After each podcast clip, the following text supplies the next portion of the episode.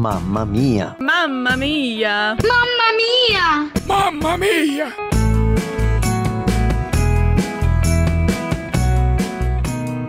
Olá, o meu nome é Milena, moro na cidade de Vinhedo, São Paulo. Minha igreja é a Iba Viva e atualmente trabalho no Ministério de Mulheres. Minha profissão é pedagoga.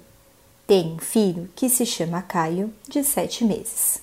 Caio nasceu no dia 9 de 9 de 2020. Comecei os meus primeiros dias como mãe com muitas dificuldades.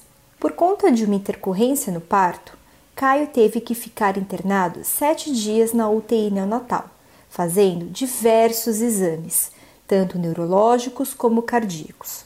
Foram dias bem difíceis que eu e meu marido passamos juntos.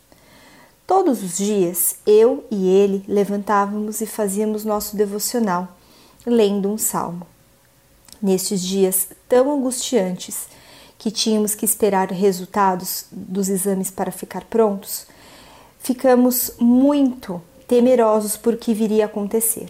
Então, o Senhor sempre nos consolava e nos dava esperança através da Sua palavra. Este ano resolvi que trabalharia full time como mãe, uma escolha que, como família, tivemos que fazer por conta da pandemia.